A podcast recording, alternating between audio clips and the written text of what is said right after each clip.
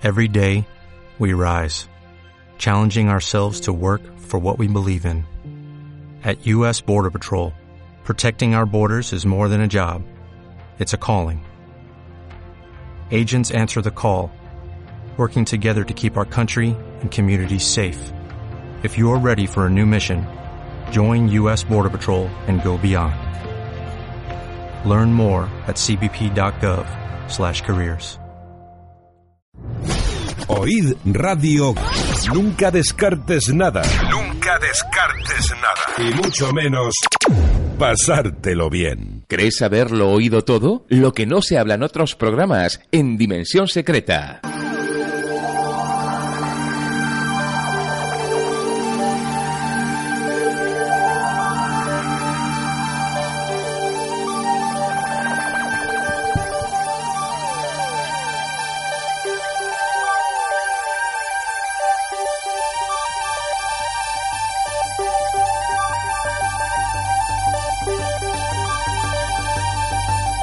Comienza Dimensión Secreta con Natalia Rasillo y Raquel Gándara.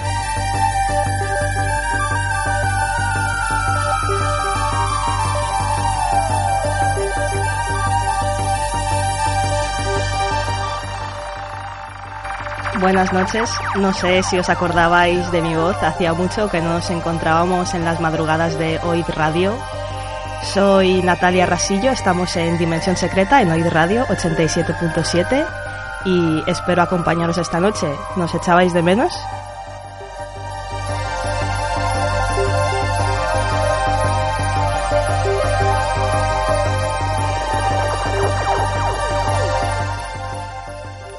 A mi lado está mi fiel compañera Raquel Gándara. Buenas noches, Raquel. Buenas noches, Natalia.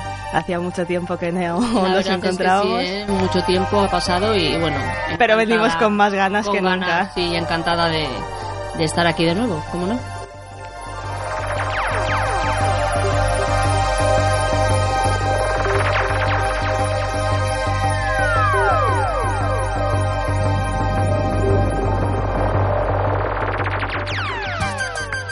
Y hoy traemos a un invitado muy especial que nos hará compañía y debatirá con nosotras.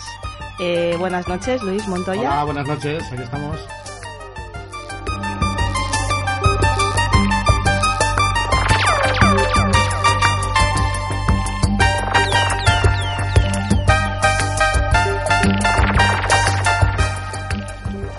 Suenan los ya míticos acordes de Jean-Michel Jarre en Dimensión Secreta. Jean-Michel Jarre que fue todo un pionero de la música electrónica, digamos que de la música futurista me atrevería a decir.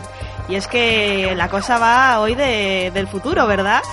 Hoy va de futuro, hoy tenemos un programón, Natalia, sobre el futuro, hablaremos un poco de todo. Cyborgs, androides, Inmortalidad, Inmortalidad. criogenización, incluso también hablaremos de Jean-Michel Jarre, ¿verdad, Luis? Sí, venga, si hay que hablar, se habla. Se habla.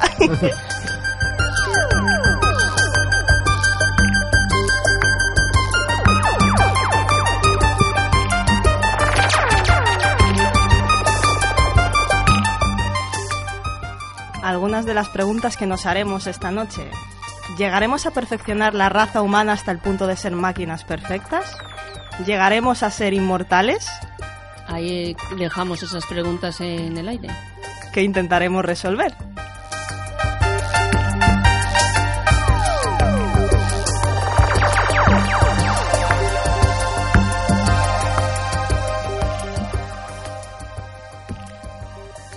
Inmortalidad. ¿Realidad o ficción? Cuéntanos, Raquel. Bueno, mm, yo para confirmar esta sentencia, dejando aparte las opiniones personales, ¿no? Mías, que creo firmemente que mm, no lo viviremos nosotros, obviamente, estas generaciones, ni tan siquiera nuestros hijos. Bueno, discutible. Quién sabe, ¿no? Dicen que sobre el 2045, a partir de ahí, se verán diferentes cambios en. Ahora nos cuentas. Sí. Entonces, hay una noticia, el José Luis Cordeiro, profesor y asesor de la Singularity University, es una institución académica creada por la NASA, afirma que en el 2045 el hombre será nada menos que inmortal, que en poco más de 30 años ninguna enfermedad podrá acabar con la especie humana, Natalia, porque según asegura, el envejecimiento es una enfermedad curable. Ni más ni menos. Que además estoy viendo es un profesor de la Universidad Inter- Internacional Menéndez Pelayo. O sea, está, vamos, de aquí, paisano, De aquí. paisano, ¿no? Pero vaya que... Que ha participado aquí en la WIT, Exactamente. en la Tierruca, ¿no? Sí, sí, sí.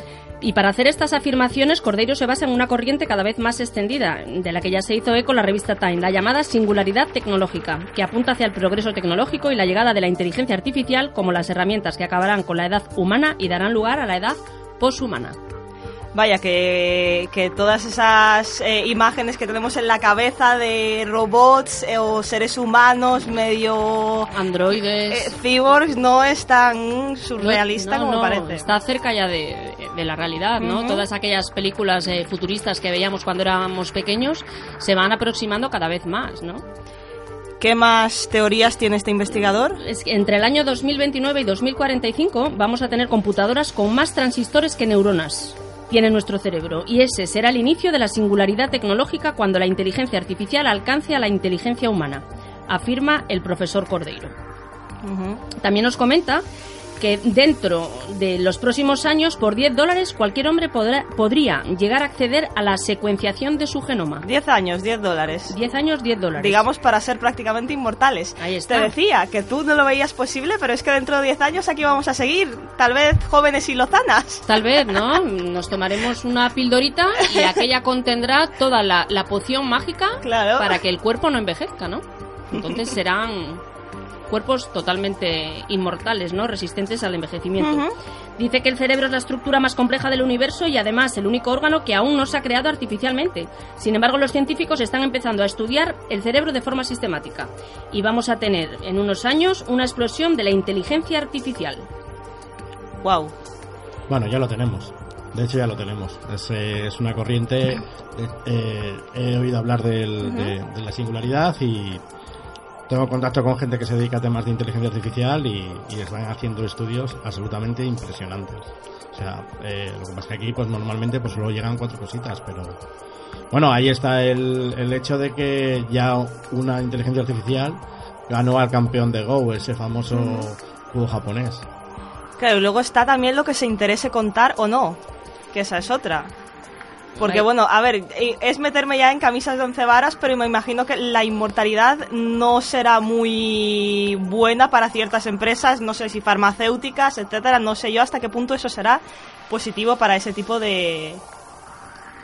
Bueno, eh, claro, mirándolo desde ese punto de vista, la farmacéutica domina el mundo, ¿no? Porque Claro. es uno de los grandes... También es verdad que si puede evolucionar y fusionarse, no sé, yo me estoy metiendo ya en cosas muy futuristas, pero a lo mejor puede evolucionar y no ser, digamos... Bueno, pero dejarán de crear el fármaco para... claro, si ya no va a en la- haber enfermedades, Eh, Eso es. ¿a qué se van a dedicar? A criogenizar. ¿No? Que también Puede es ser una que ta- pasta, Natalia, ¿eh? Y hablaremos de ello esta noche. De hecho, vamos a hablar de ello. Vamos a poner un tráiler que yo creo que a nuestros oyentes les va a gustar. Vida. ¿Qué podemos esperar de ella? Desde luego no esta fragilidad. La vida parecía estar siempre a la vuelta de la esquina.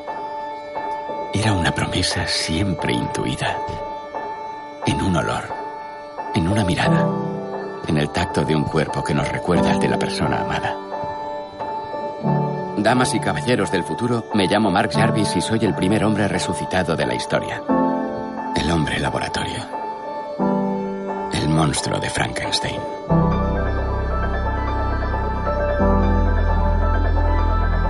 Pero también hay otra forma de verlo. Yo iba a morir.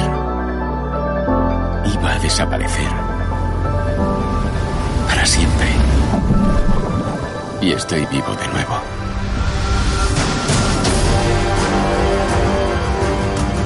¿Puedes recordar? ¿Recuerdas tu vida? Esa angustia nunca desaparece.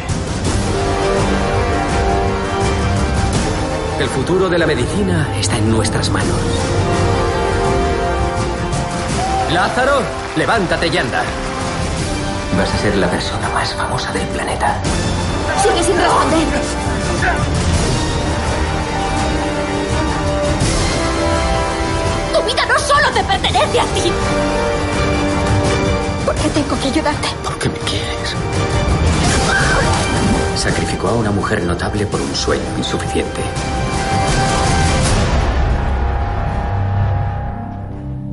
Habrá otras personas a las que amar. Este audio pertenecía al tráiler de la película Proyecto Lázaro, una película que yo descubrí este año y que a mí me impactó muchísimo. Eh, ya habréis deducido, supongo, algo por, por el audio en sí, pero os pongo un poco en situación. La película traca- trata sobre un joven de 32 años llamado Mark Jarvis que padece una enfermedad terminal y por debido a esta enfermedad desgraciadamente le queda solo un año de vida.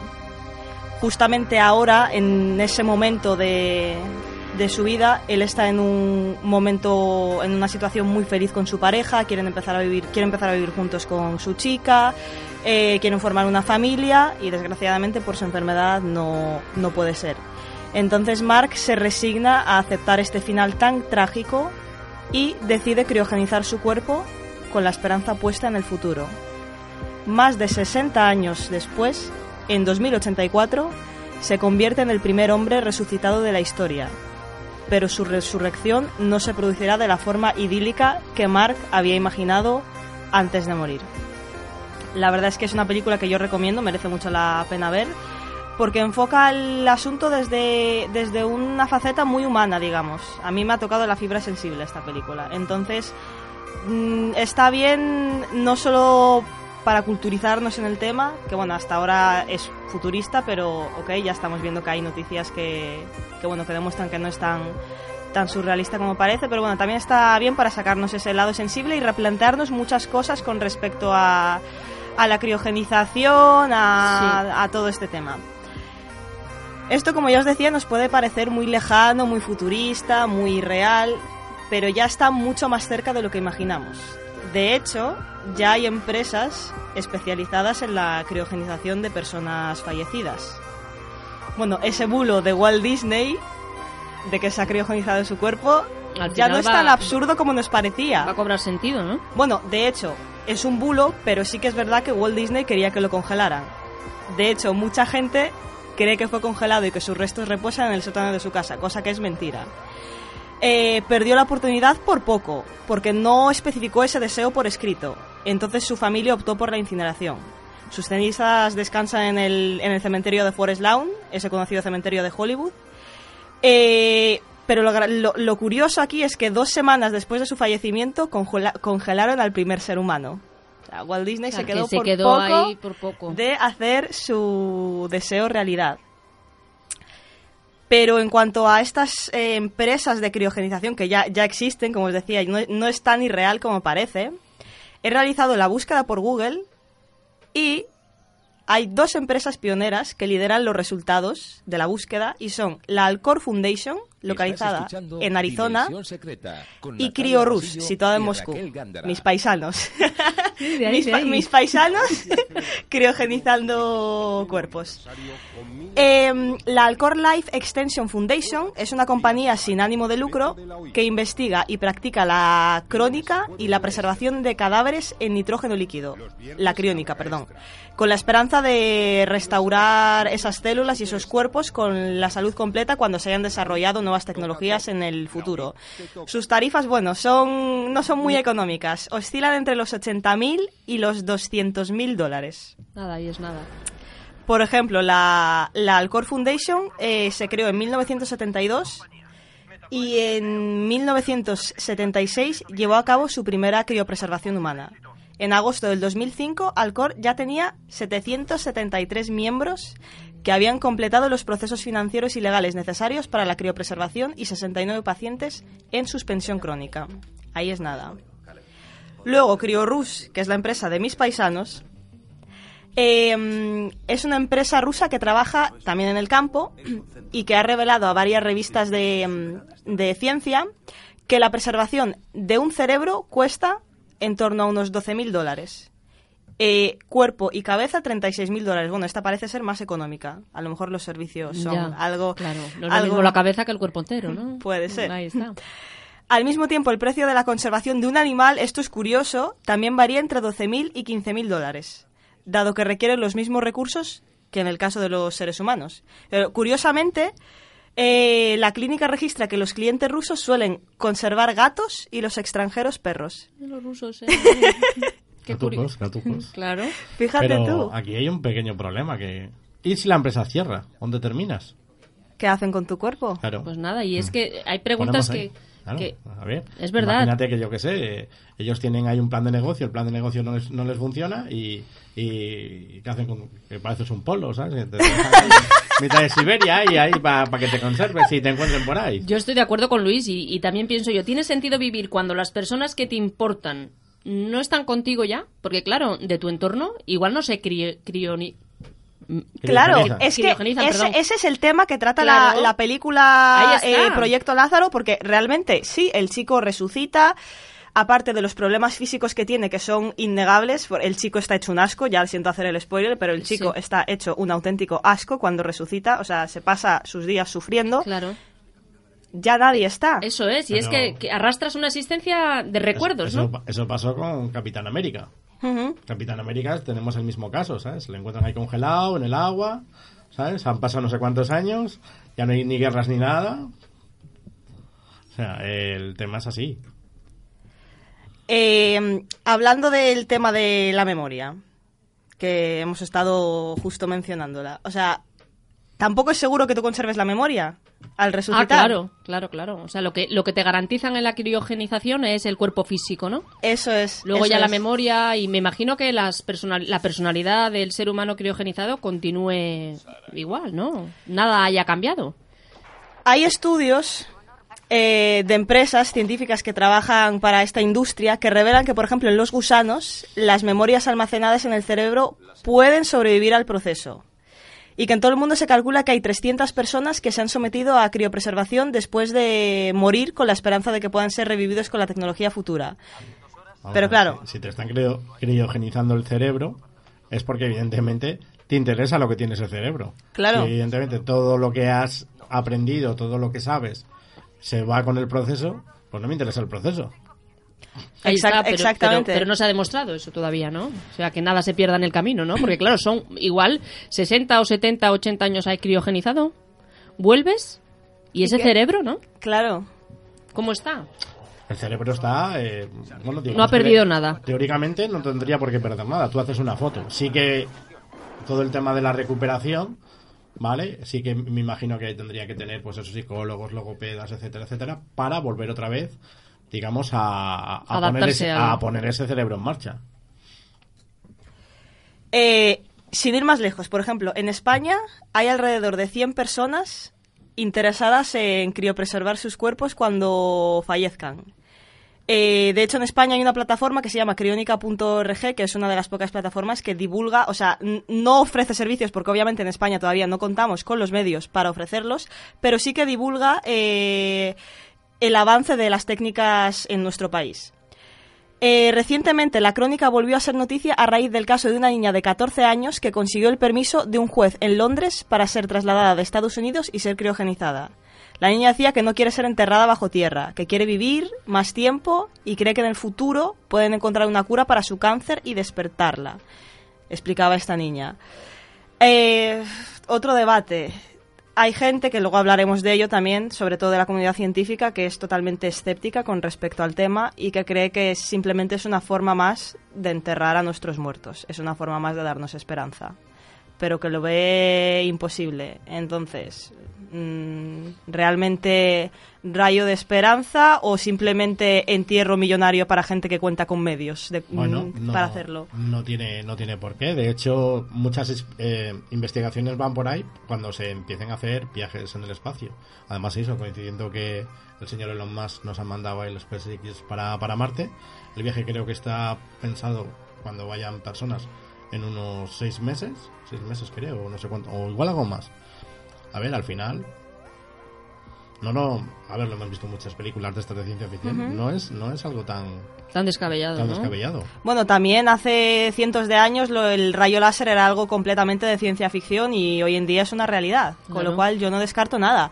También es curioso que tanto el lado escéptico como el lado que cree firmemente en ellos son ambos lados científicos. Quiero decir que no es cualquier loco que se ponga a congelar a congelar cuerpos. Cuerpos. Entonces eso tiene cierta base científica y lo que me parece muy curioso es que estas asociaciones no hablan nunca de cadáveres ni de resucitar muertos, sino que para ellos la criopreservación aspira a reanimar pacientes. Ellos en ningún momento consideran que el paciente sea un cadáver, digamos que consideran que está como en coma. Y la idea es que estos cuerpos eh, se vayan descongelando a medida que se vayan encontrando soluciones a, A sus sus enfermedades. Eso es. Claro, ¿cómo, Eso es- es. cómo se. Pensando un poco más allá, en el momento que, que un cuerpo despierta 80 años después, ¿cómo aceptas eso, no? Porque probablemente en donde tú quedaste no existe nada en tu nueva realidad. Claro. O sea que también es un, un impacto para, Un para impacto la. psicológico importante. Psicológica. Sí, yo qué sé, ha venido una guerra y ya ni, ni, ni congelado ni nada. Igual, igual eres el único ser eh, Claro, vivo en eres- este planeta.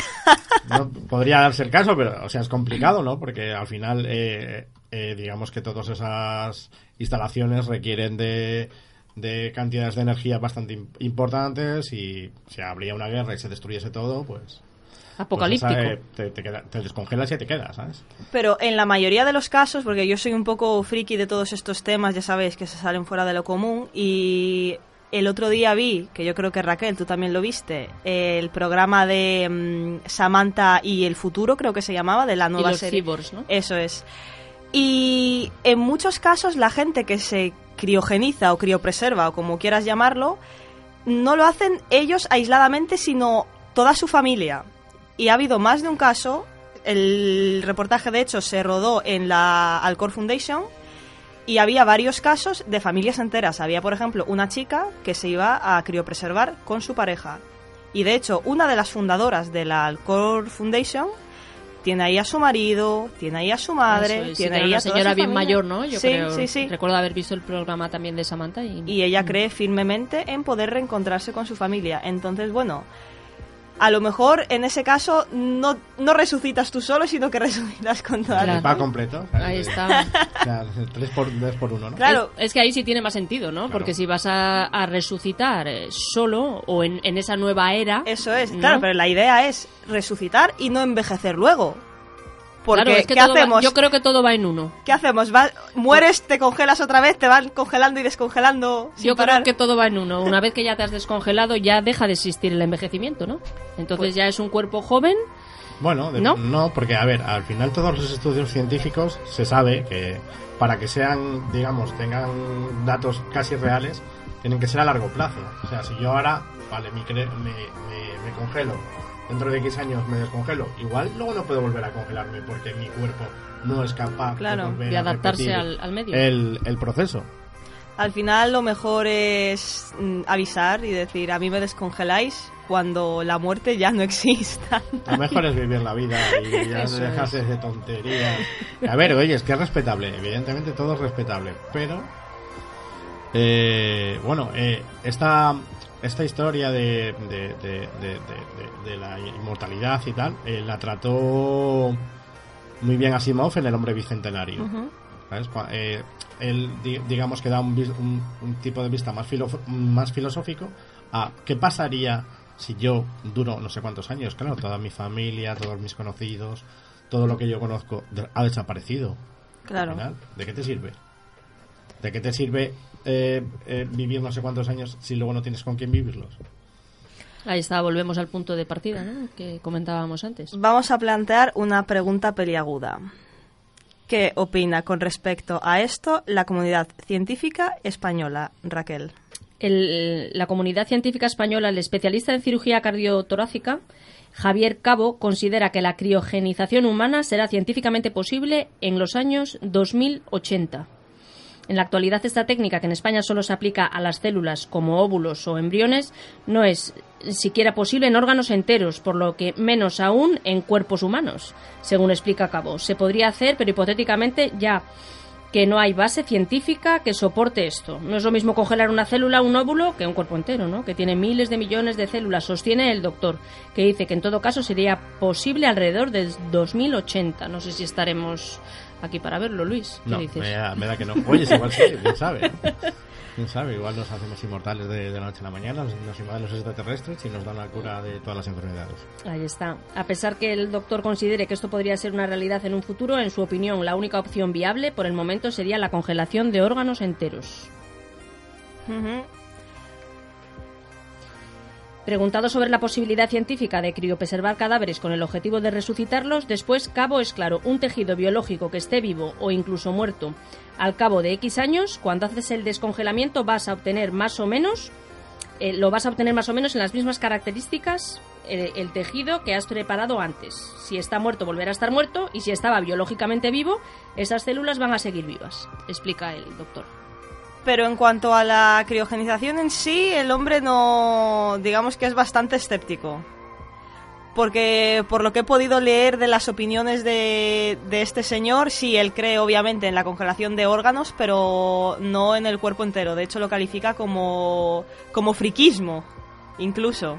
Sí, sí, no está él seguro de que eso vaya a ser posible, ¿no? Entonces, bueno, al parecer aquí en España todavía no estamos, eh, digamos, muy, muy afines con, con respecto a, a este tema.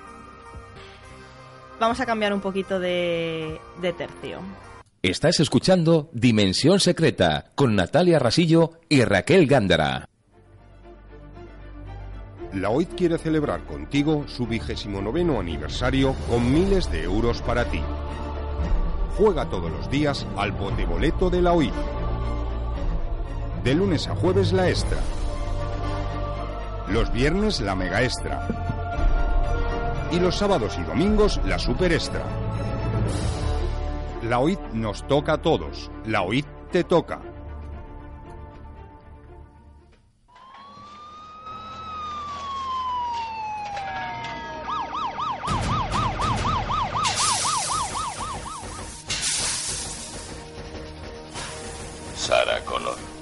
¿Sí? Sarah Connor, acribillada brutalmente esta tarde. ¿Has muerto, querida? Que es la segunda muerta. Sarah Louise Connor. ¿Es correcto? Hace dos horas, Sarah Ann Connor, de 35 años, fue encontrada muerta en su apartamento de Santa Mónica.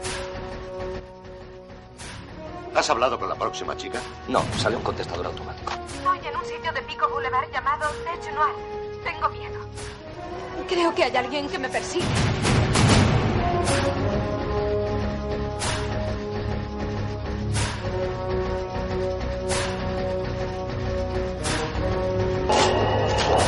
Soy Reis, sargento número 38416 asignado para protegerte. Eres un blanco para la exterminación. Pudo levantarse ese hombre después de...? No es un hombre. Es un Terminator. Por debajo hay un chasis metálico de combate, controlado por microprocesador, totalmente blindado, muy duro, pero por fuera son de tejido humano. Aún no se pueden fabricar cosas así. Aún no. Faltan unos 40 años. ¿Quieres decir que es del futuro?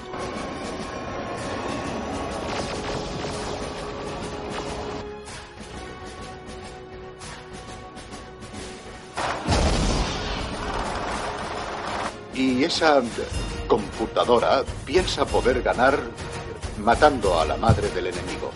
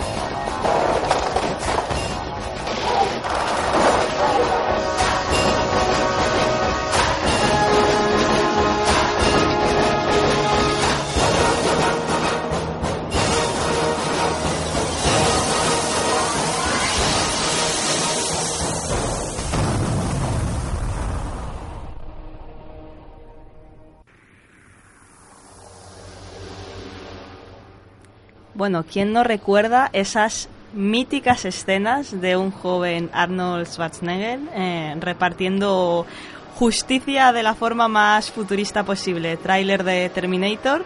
¿Quién no ha visto la película? Vamos Escenas grabadas en nuestra retina, ¿no? En ¿Verdad? mía, con ese, con ese ojo ese rojo. ojo y cuando se le abre ahí la mitad de, de la cara, ¿no? las películas de mi infancia. Pero bueno, hoy seguimos sin duda haciendo películas de este tipo. Antes de entrar de lleno con el tema de androides versus cyborgs versus robots, etcétera. A mí que me gusta el cine y me gusta mucho torturaros con trailers de películas. spoiler, te encanta. Voy a poneros algo un poquito más actual y entramos de lleno con el tema de una película que vi hace poco y que me encantó. ¿Cómo es que un programador va a reunirse con el presidente de la compañía? Me tocó en un sorteo. Ni siquiera la junta directiva tiene acceso directo a él. Este es tu pasaporte al éxito.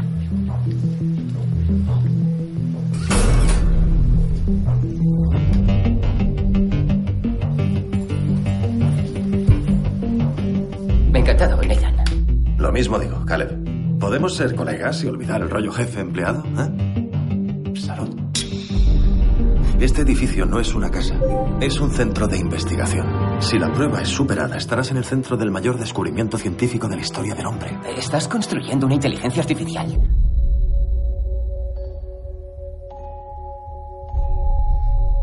Hola. Hola. Nunca había conocido a gente nueva. ¿Y tú? A nadie como tú. Es fascinante.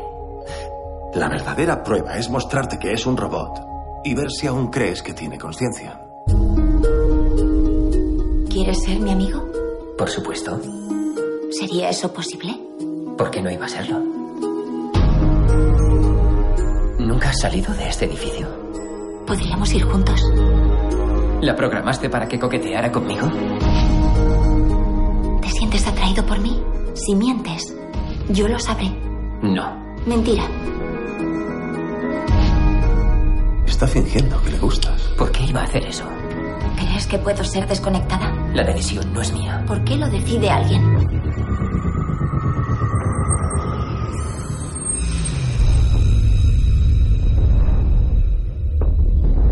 No confíes en él. No te creas nada de lo que te diga. Va a ser el próximo modelo, el que será un verdadero avance. Cuando creas un modelo nuevo, ¿qué haces con el viejo? Tienes que ayudarme. Un día las inteligencias artificiales nos mirarán como a simios que caminaban erguidos, condenados sin remedio a la extinción. ¿Te resulta extraño haber creado algo que te odia? ¿Qué hacías con Emma?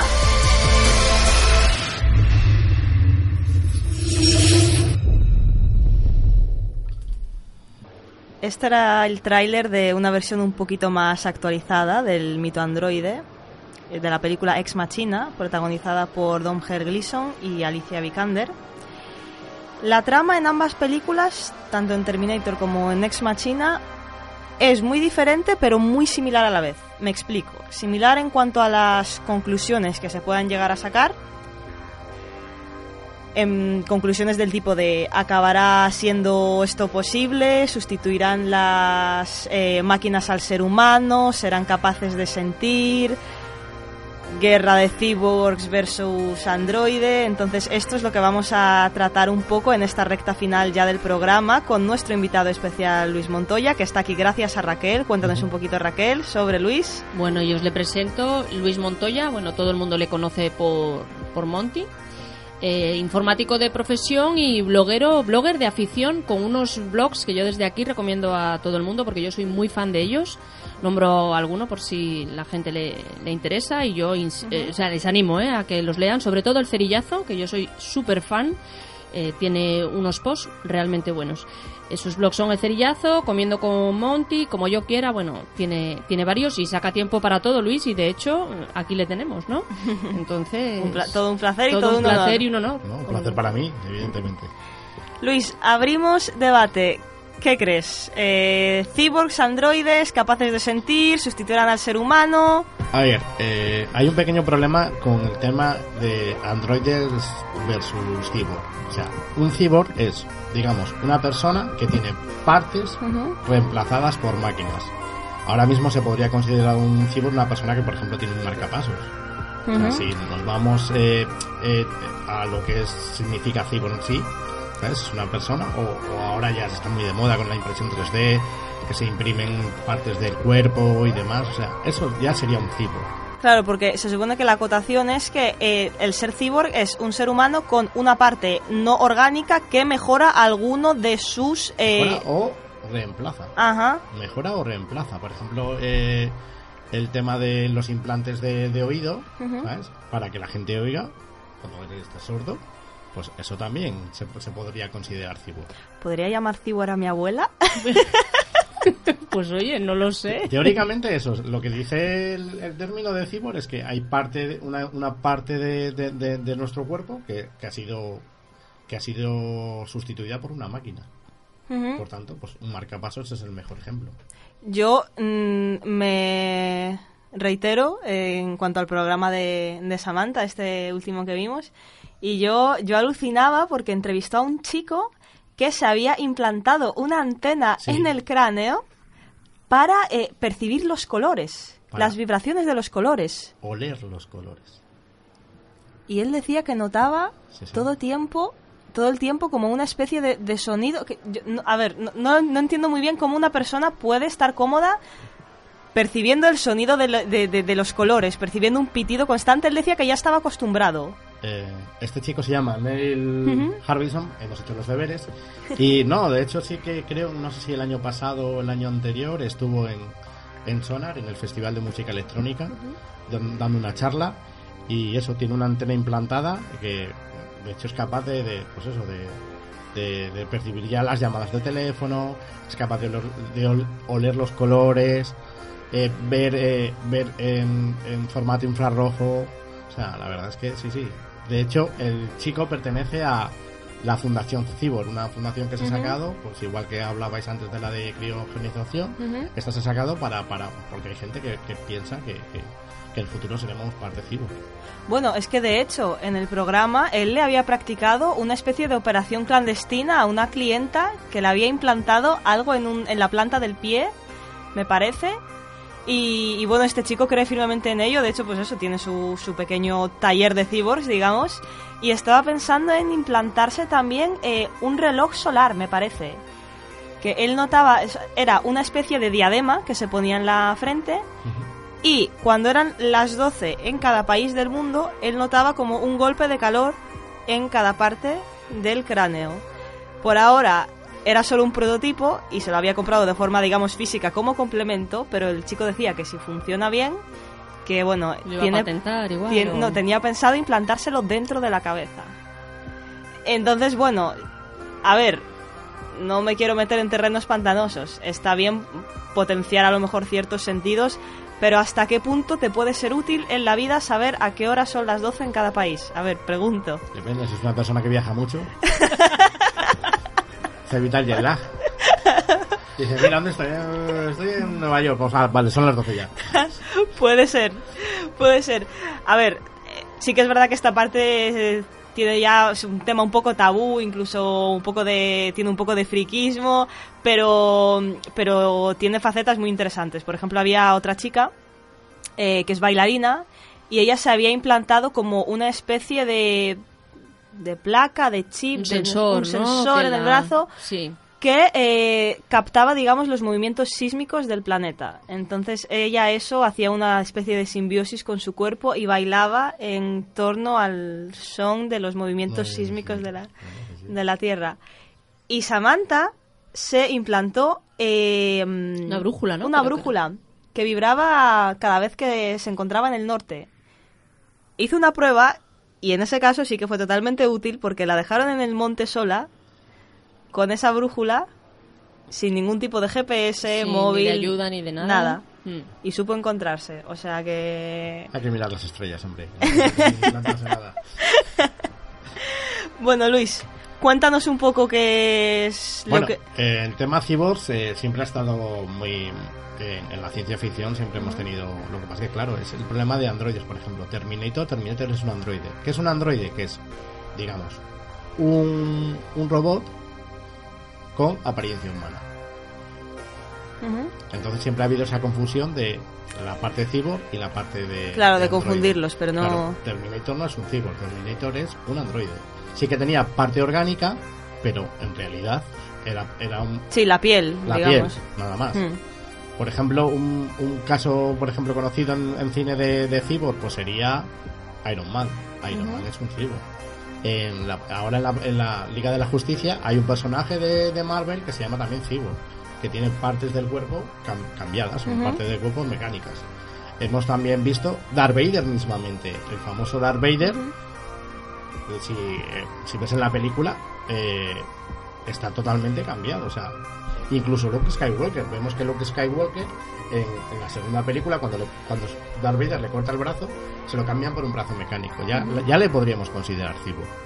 Ujú. ¿Qué más ejemplos tenemos? Eh, hay un ejemplo muy claro, eh, por ejemplo, en, en la serie Star Trek, tanto en las series como en las películas, con una raza que se llamaba Borg. Los Borg lo que hacían era, cogían cualquier cu- cuerpo humano y le hacían mejoras mecánicas. O sea, en la ciencia ficción tenemos, evidentemente, siempre referencias, en cómics tenemos Metal Gear Solid, One Piece... Eh, referencias a Cyborg siempre ha habido en, en- en lo que es eh, la ciencia ficción. Pero es como la, la pregunta del millón de dólares. ¿Qué fue primero, el huevo o la gallina? Ahí está. Y había, recuerdo que había una serie que era El hombre del millón de dólares, antiguamente, que, que luego hicieron la serie de la mujer del millón de dólares, que él se había modificado Eh, con, con partes con partes mecánicas y tal, para, para, para potenciar, pues, corría más rápido y tal. Y, y otro también, otro cyborg súper conocido, super conocido, Robocop. Que no ¿Quién conoce no conoce a Robocop. No conoce a Robocop? Claro, legendario. Al final lo que hicieron era coger el cerebro de la persona muerta y implantarlo en un, en un ente mecánico. Claro, yo me reafirmo, en las películas de antaño todo esto era muy surrealista, tanto... Yo, yo me reafirmo con el hecho de los rayos láser. Esto era como algo, algo totalmente futurista, algo totalmente imposible y hoy es lo más normal del mundo. Entonces, con el tema cyborg creo lo mismo, pero a mí lo que me, me causa el debate interno es, en un futuro, vamos a, a- a ser muy hipotéticos, vamos a mm, suponer que todo esto es posible, en fin. ¿Qué pasará? ¿Los androides, morirá la raza humana y los androides serán los que dominarán? Eh, ¿Seremos todos cyborgs y habrá una guerra entre androides y cyborgs? Porque ya hay casos de robots que se han fabricado, de robots con inteligencia propia, que le estaban haciendo una entrevista al robot y el robot dice, voy a acabar con la raza humana. Entonces, ¿qué pasa ahí? Bueno, eh, todo el mundo es bien sabido las tres leyes de la robótica de Asimov, ¿sabes? En la que dice que evidentemente eh, eh, un robot no puede eh, causar daño a un humano. Bueno, si se aplicarían las tres leyes, que son más, más, más que nada las, las que se toman referencia para, para temas de robótica ahora, sí que evidentemente todo el tema de robótica con inteligencia artificial está avanzando a pasos agigantados. ¿Que lo veremos?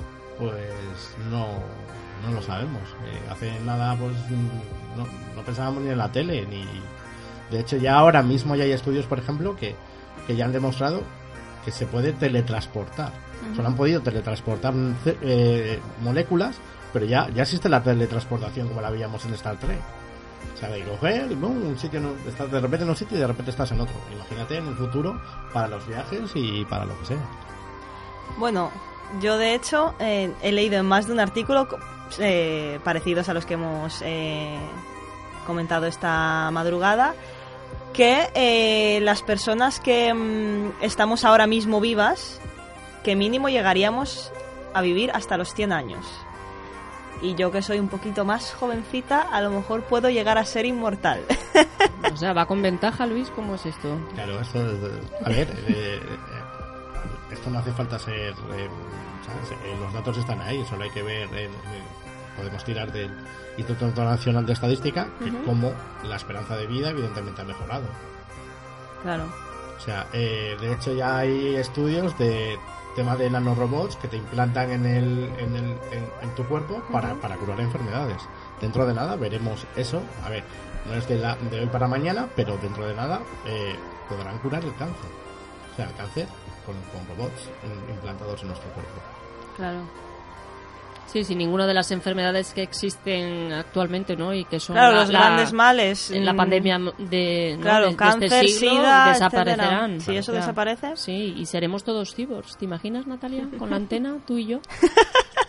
Bueno, yo propongo un plan. Si es verdad que yo puedo llegar a ser inmortal, vosotros os crío, preserváis y cuando la inmortalidad sea posible, os descongelo. ¿Qué dices, Luis? Oh, no sé si llegaré. Me maltrato mucho.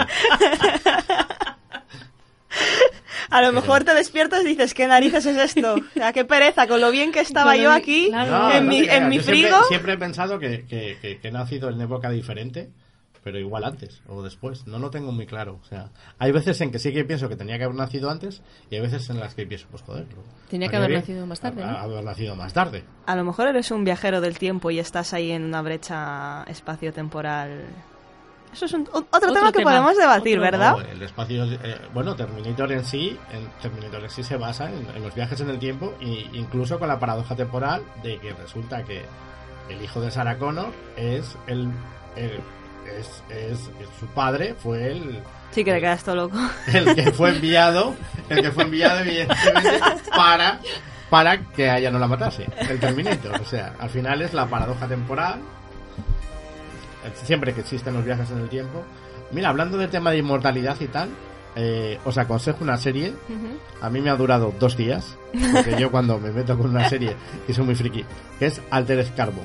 Ujú. o sea totalmente impresionante sí que hay mucha gente que la Es la nueva de Netflix, ¿verdad? Sí, la nueva de. Hay mucha gente que sí que la compara con, con Blade Runner.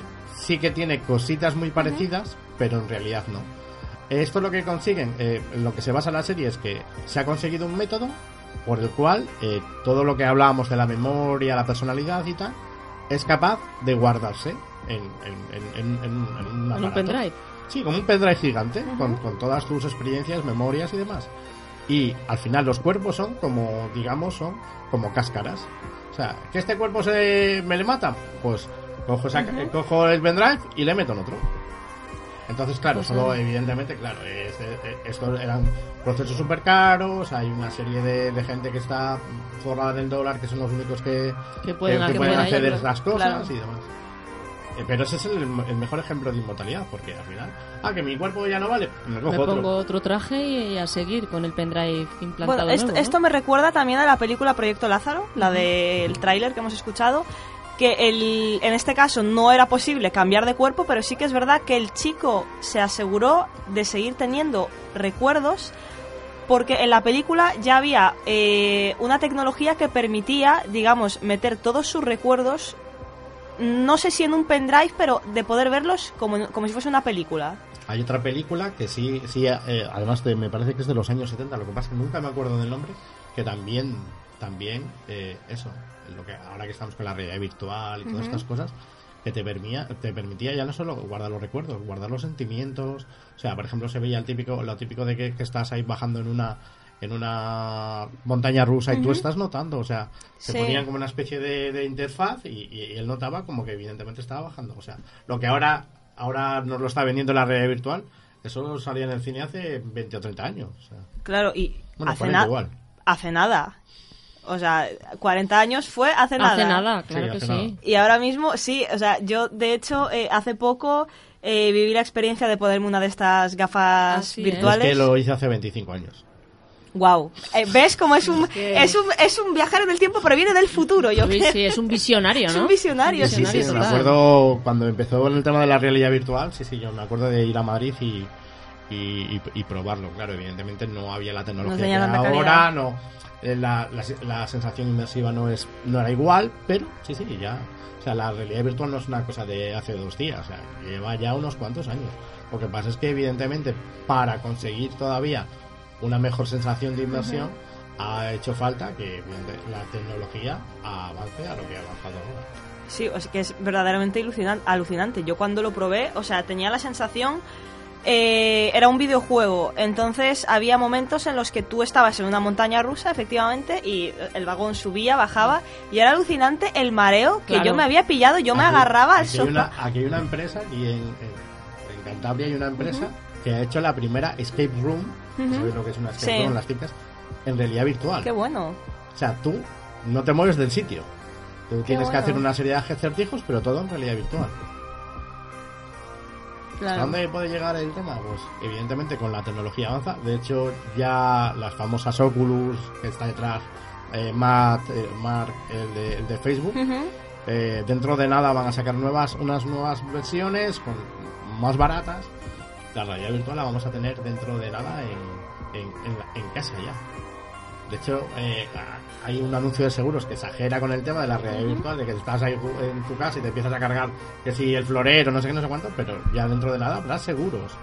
Que, eso, no, estás, te Claro. con las gafas, te puedes pegar ahí una leche y...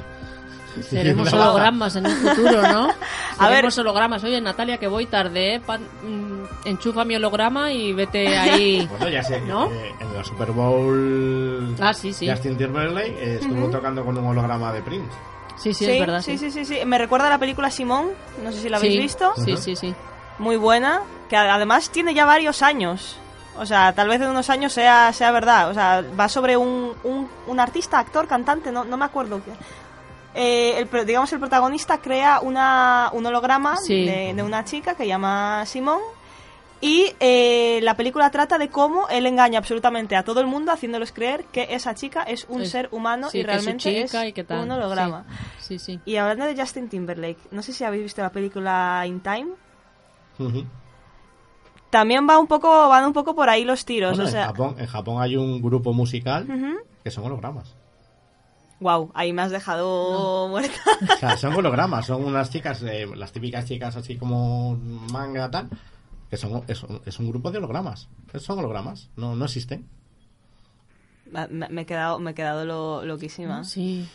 Yo me he quedado pensando en el holograma, si podré, una vez que le proyecto, atravesar mi mano, ¿no? Es que tengo ganas de hacer eso. La verdad es que sí. Luis nos ha dejado, nos ha introducido. Yo ya estoy viendo hologramas por aquí, Este- por todas Pues partes. eh, ¿eh? la tecnología holográfica tampoco, eh, ya cada vez, ahí- ahí sí que se ha avanzado bastante y, y bueno. En, en- en las típicas páginas estas puedes comprarte ahí el típico eh, despertador que, o, o reloj que te hace ahí una, una figura holográfica que parece que está en el aire o, o lo habéis visto muchas veces el típico reloj que parece que está poniendo la, la, la hora en el aire. Sí. O sea, no, no está tan lejos. Hmm. ¿Qué suena?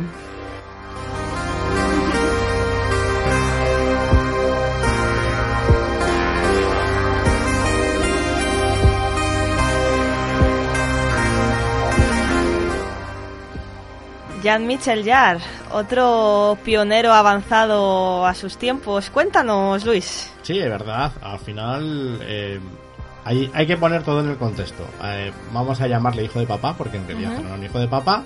Su papá es Maurice Jarre, conocido compositor de bandas sonoras, entre ellas Laures de Arabia, por poner un ejemplo, hay muchas más.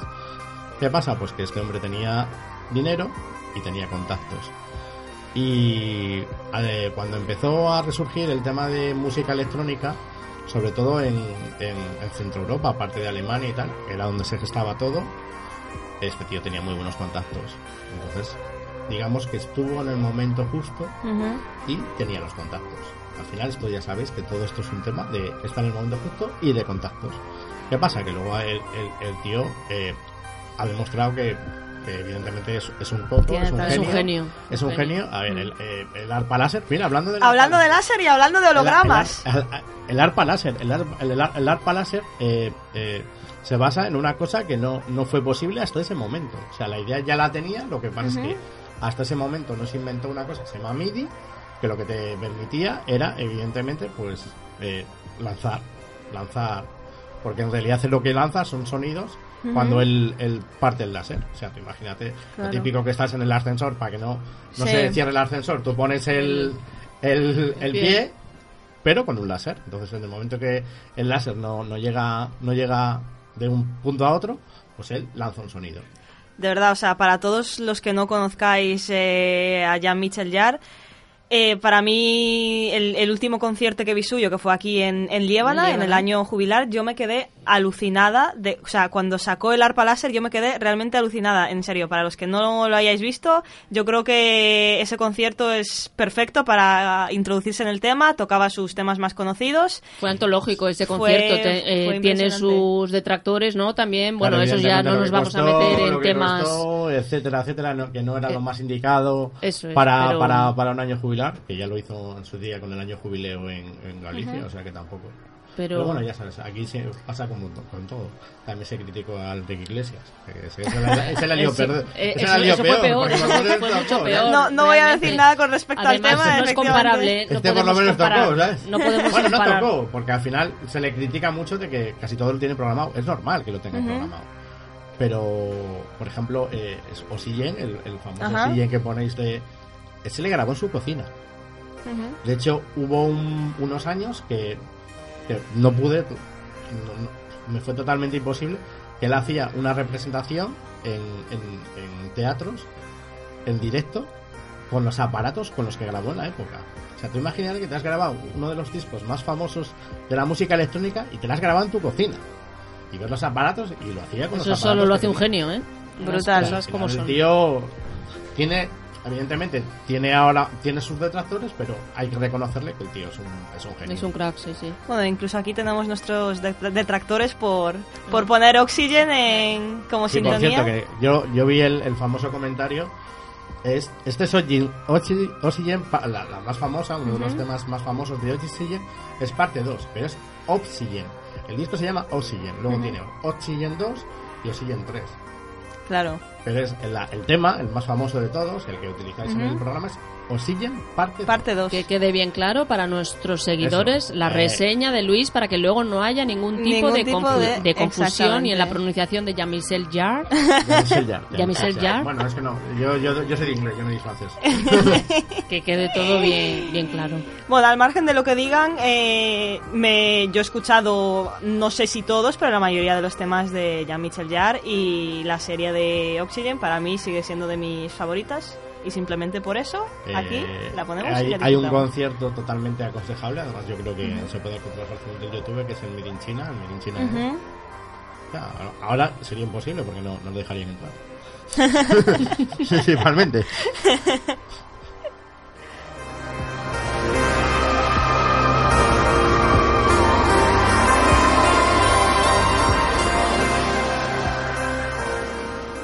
Y con estos acordes tan futuristas llegamos al final del programa.